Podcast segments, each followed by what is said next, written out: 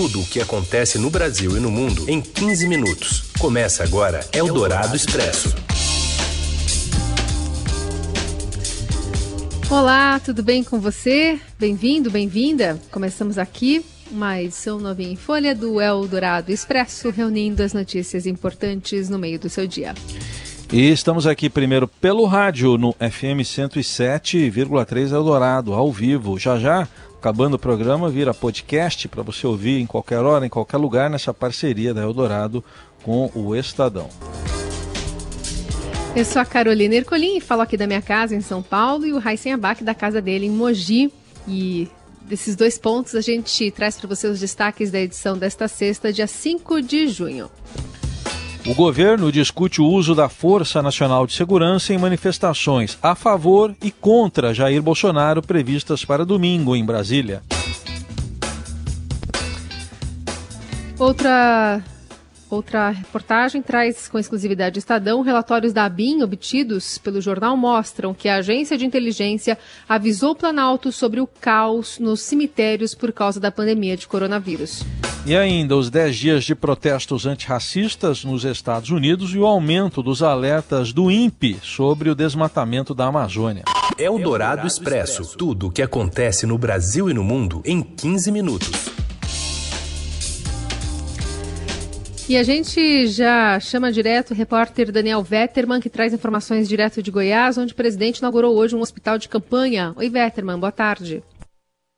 Oi, Carol. Oi, Sim, Isso mesmo. É o primeiro hospital de campanha construído pelo governo federal para atender exclusivamente pacientes de Covid-19. E o presidente Jair Bolsonaro usou o discurso no evento para criticar os manifestantes que têm aí manifestações agendadas contra o governo no próximo domingo. Ele classificou esses manifestantes como marginais e pediu para os seus apoiadores não participarem de nenhum ato, até para identificar quem seriam essas pessoas que ele classifica como marginais.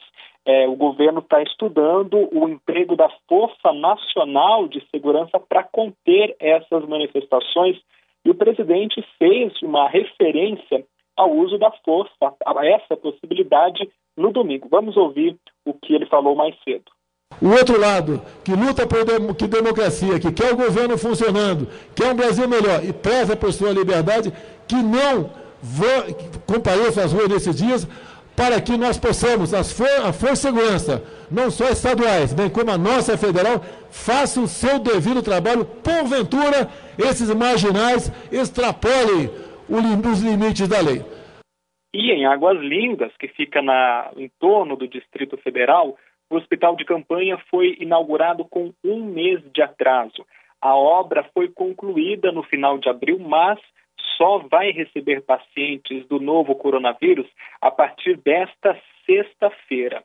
O Ministério da Infraestrutura, que foi responsável pela construção, diz que entregou a obra no prazo, mas ocorreu atrasos por entraves técnicos e também pelas trocas no Ministério da Saúde, que é a pasta responsável por repassar o hospital para a gestão do governo de Goiás, que vai ser aí o responsável por operar o hospital e atender os pacientes.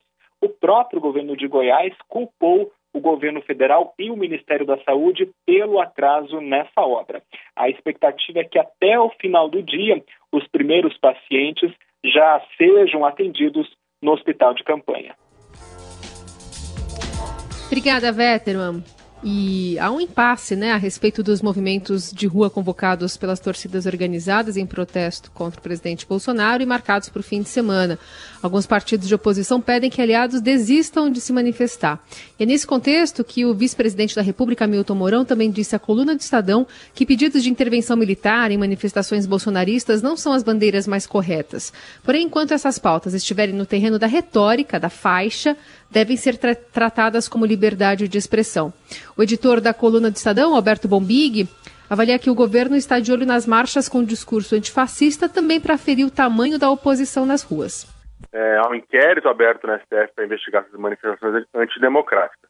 Então, se a Corte Suprema entende que é preciso investigar esses atos, né, não é tão simples. Né? No caso do Bolsonaro, é, é um, uma orientação, mas que no final inflama, né?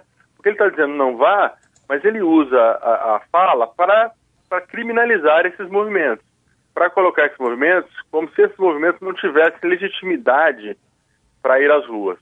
Eldorado Expresso. A ABIN, Agência Brasileira de Inteligência, alertou o Palácio do Planalto e ministros sobre o caos nos cemitérios por causa da Covid-19. Reportagem exclusiva do Estadão, direto de Brasília, com Matheus Vargas. A Agência Brasileira de Inteligência, ABIN, alertou o Palácio do Planalto e ministros do governo Jair Bolsonaro sobre a situação de caos em cemitérios do país e a falta de espaços para sepultamentos causados pelo aumento de óbitos pela Covid-19.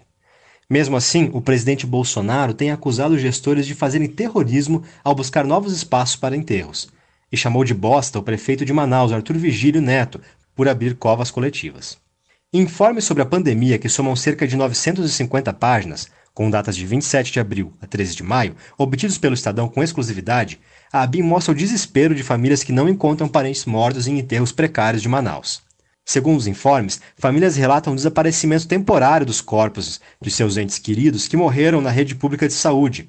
Num cemitério, a prefeitura informou que os corpos estavam sendo enterrados em valas comuns, empilhados de 3 a 3, no mesmo informe, a BIM afirma que cresce em Manaus a opção por cremar corpos por não haver mais espaço para enterros. Ainda segundo a agência, caixões na capital do Amazonas foram abertos por pessoas que buscavam parentes. Apesar do alerta de autoridades de saúde e da BIM, como informa o Estadão, Bolsonaro reclama de mobilização de gestores de estados e municípios para dar conta de enterrar mortes pela Covid-19.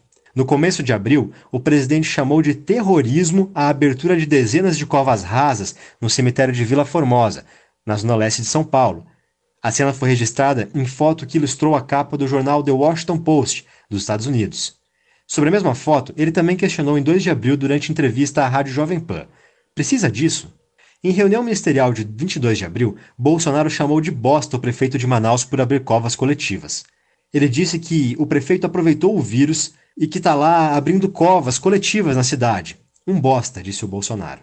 No mesmo encontro, o presidente disse aos seus auxiliares que o prefeito de Manaus estava aproveitando a pandemia para levar um clima de terror ao Brasil.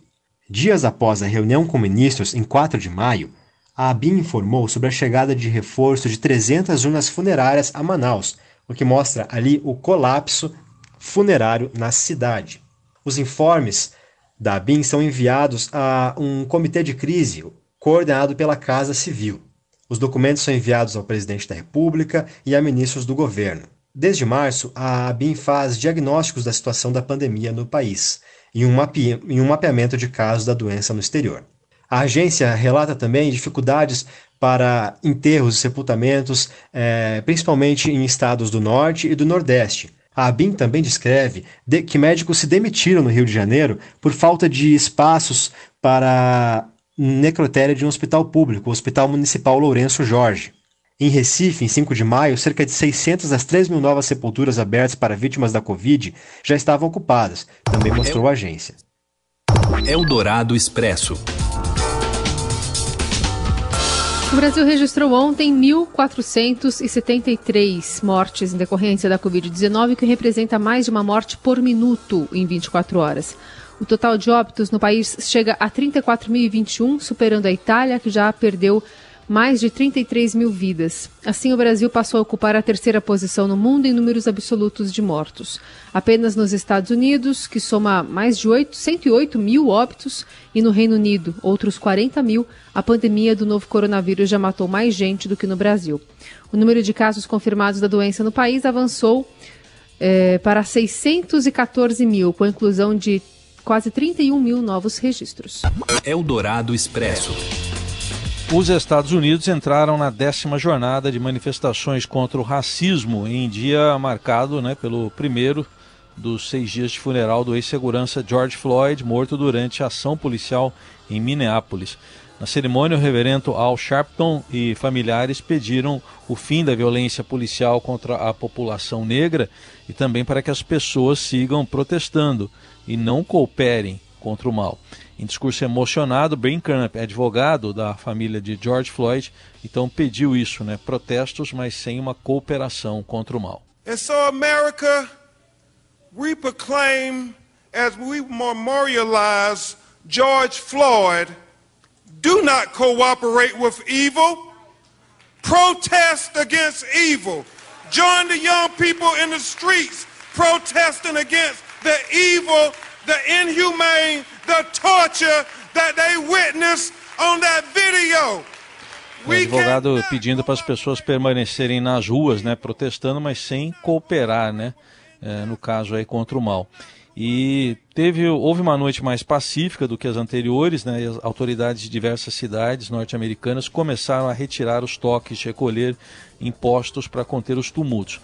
E a resposta agressiva de Donald Trump aos protestos acabou causando um efeito raro nos Estados Unidos, uma revolta de ex-generais contra o presidente, acusado de politizar as Forças Armadas ao ameaçar enviar tropas para esmagar as manifestações. Eldorado Expresso. Alertas de desmate na Amazônia em 10 meses já respondem por 92% das perdas no ano anterior. Aliás, hoje é o Dia Mundial do Meio Ambiente. Giovana Girardi. Olá, Raicen. Olá, Carol. Boa tarde. Como vocês estão? Hoje é o Dia Mundial do Meio Ambiente, né, comemorado sempre aos dias 5 de junho, mas apesar de parecer um clichê, é, o Brasil realmente tem pouco a comemorar. É, nesta sexta-feira, o Instituto Nacional de Pesquisas Espaciais, o INPE, é, divulgou, atualizou os dados de alertas de desmatamento que aconteceram até o dia 28 de maio. É, eles ainda não fecharam o mês até o dia 31, mas pelo que a gente vê, até o dia 28 de maio, a gente percebe que tem que todo esse primeiros, esses primeiros cinco meses do ano, mesmo durante a pandemia, né, a gente vê uh, os estados da Amazônia sendo tão prejudicados com a Covid, indígenas morrendo, mas nada disso arrefeceu a motosserra, o desmatamento continua subindo. Até o dia 28 de maio foram 641,19 quilômetros quadrados. Isso está um pouco abaixo do que foi maio do ano passado, que foi 738,56 mas lembrando que né, a gente ainda tem três dias aí para serem contabilizados. Uma notícia que é, se destaca, um, uma informação que se destaca olhando esses dados, é que se a gente pegar o período de agosto do ano passado até 28 de maio deste ano, Houve uma derrubada de 6.309 quilômetros quadrados. Isso são alertas feitos pelo DETER, esses números ainda são sujeitos à, à atualização, normalmente eles crescem, mas isso serve para indicar o que está acontecendo. Então, só para você ter uma comparação, a gente está falando aí de 10 meses, 6.309 quilômetros quadrados.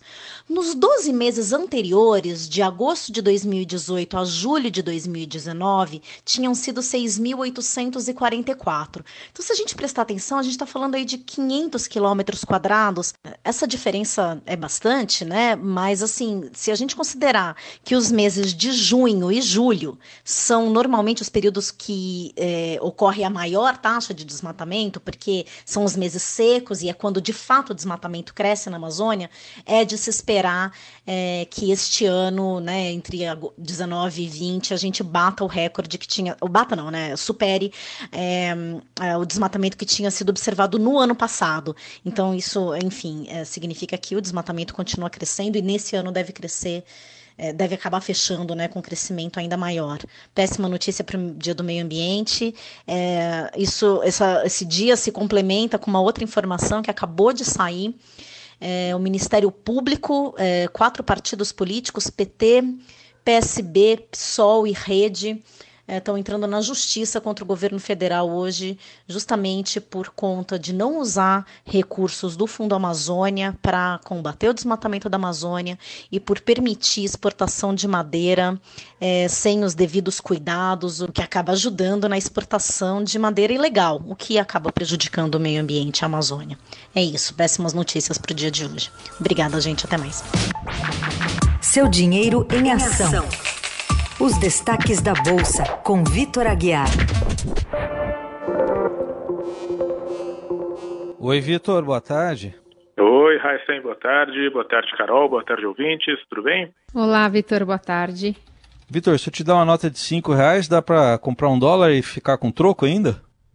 Dá até para pedir uma balinha de troco ali, viu? Porque, olha, é, numa, assim, é uma movimentação bem impressionante essa que a gente tem visto aqui no mercado de câmbio, né? Ao longo da semana a gente tem visto o dólar caindo, caindo, caindo, e hoje ele está caindo mais 3,2%.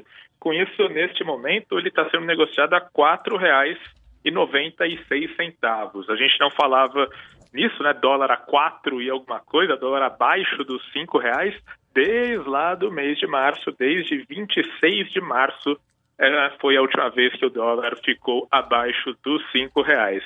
E na bolsa também tem um clima bem otimista. Ibovespa vai subindo 2,38% e agora já está aí a 96 mil pontos. Então, chegando cada vez mais perto dos 100 mil pontos e com isso vai voltando ali ao nível do começo de março, que é quando a gente começou a ter aquela crise generalizada nos mercados financeiros por causa do coronavírus. E o otimismo vem da onde mesmo? Otimismo nesta sexta-feira vem dos Estados Unidos, viu, Carol? É, mais cedo, os Estados Unidos divulgaram ali, o Departamento de Trabalho dos Estados Unidos divulgou o que eles chamam ali de relatório de empregos, né, que basicamente é o dado de taxa de desemprego nos Estados Unidos, e esses números eles vieram muito melhores que o esperado. Claro, ainda são números fracos, ainda mostram uma economia muito debilitada, mas que sinalizam uma recuperação talvez mais intensa do que o mercado imaginava. Para vocês terem uma ideia, o mercado trabalhava com uma perspectiva de fechamento de mais de 8 milhões de postos de trabalho em maio, quando na verdade foram criadas mais de 2 milhões de novas vagas. Né? Então, realmente contrariou fortemente as expectativas. Taxa de desemprego caiu de 14,7% para 13,3% dos Estados Unidos, ainda um nível muito alto, mas que pelo menos abre a porta para uma perspectiva um pouco melhor para os próximos meses. E aí o mercado está reagindo dessa maneira bem otimista e levando o dólar para baixo dos cinco reais. Quem diria, né? Há pouco tempo a gente falava em dólar a seis reais, agora já a quatro e noventa e seis. Muito bem, e assim fechamos a semana. Semana que vem a gente volta a conversar. Obrigada, Vitor. Eu que agradeço, gente. Um bom fim de semana para todo mundo e até segunda-feira. Você ouve Eldorado Expresso.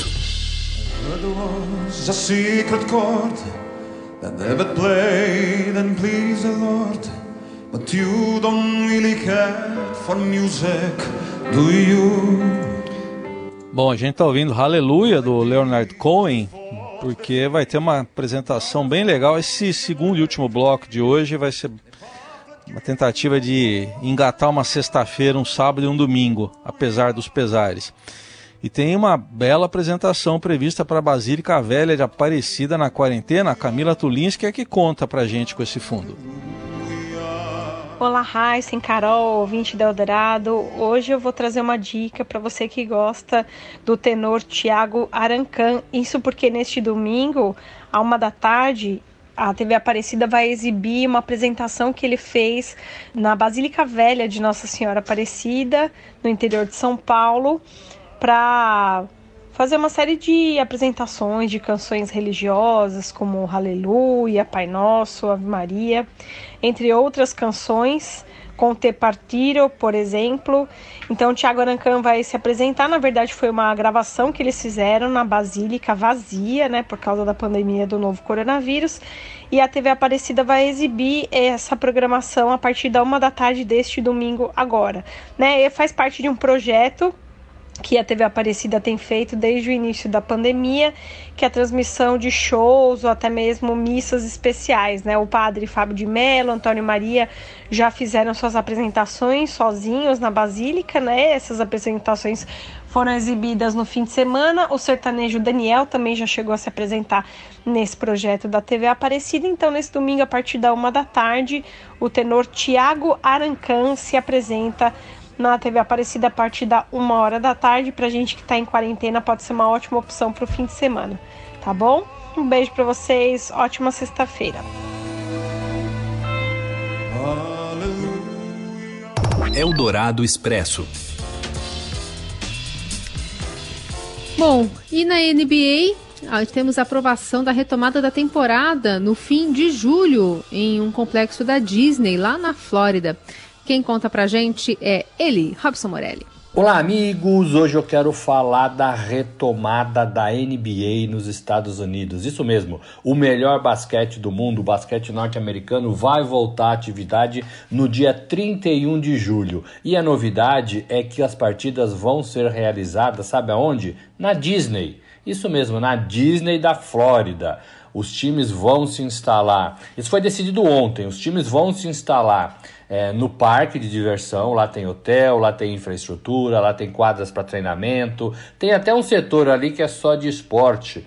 É, voltado para as coisas do esporte, para a criançada se divertir com o esporte. Então, foi decidido que a NBA vai voltar dentro do parque temático e vai fazer todas as suas partidas lá, com toda a infraestrutura necessária, é, alojando todos os clubes, todos os jogadores. A ideia é que ninguém saia, que se façam testes regulares, mas que todos fiquem até o fim da temporada, até a temporada acabar, dentro da Disney é, para fazer as partidas e fiquem vivendo ali até que tudo isso se acalme. Estados Unidos, lembrando, é um país que foi muito atingido pela pandemia do novo coronavírus, está numa curva descendente, já está liberando é, algumas partes das suas atividades econômicas.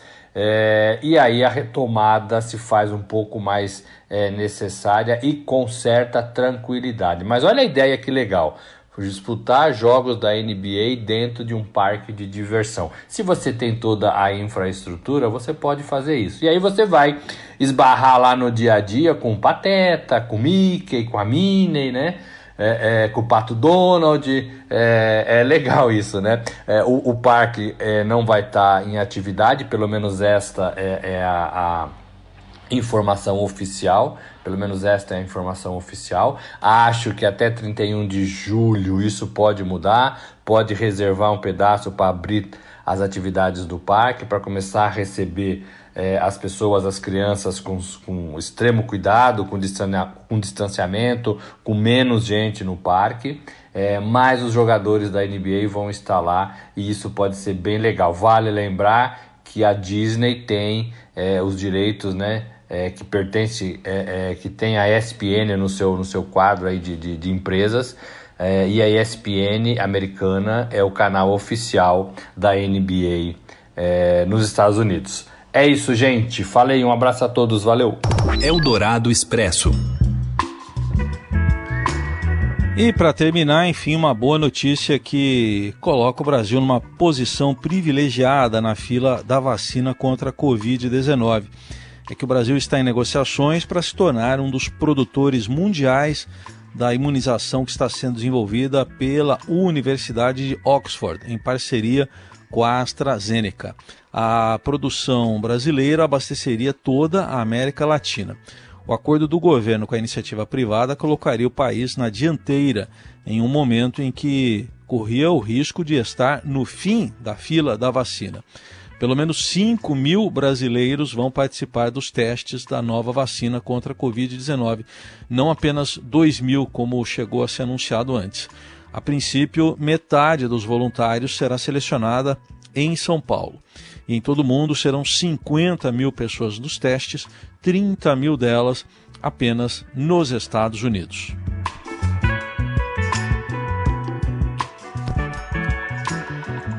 Muito bem. E assim, então, a gente encerra esta edição do Eldorado Expresso, desejando para você uma ótima é, fim de semana, né? Um, uma ótima sequência de, de sábado e domingo. Na segunda que, que vem tem mais uma edição do Eldorado Expresso. Estaremos sempre aqui e cada um da sua casa. Valeu, gente. Obrigado por mais uma semana de companhia e até segunda. Você ouviu Eldorado Expresso tudo o que acontece no Brasil e no mundo em 15 minutos.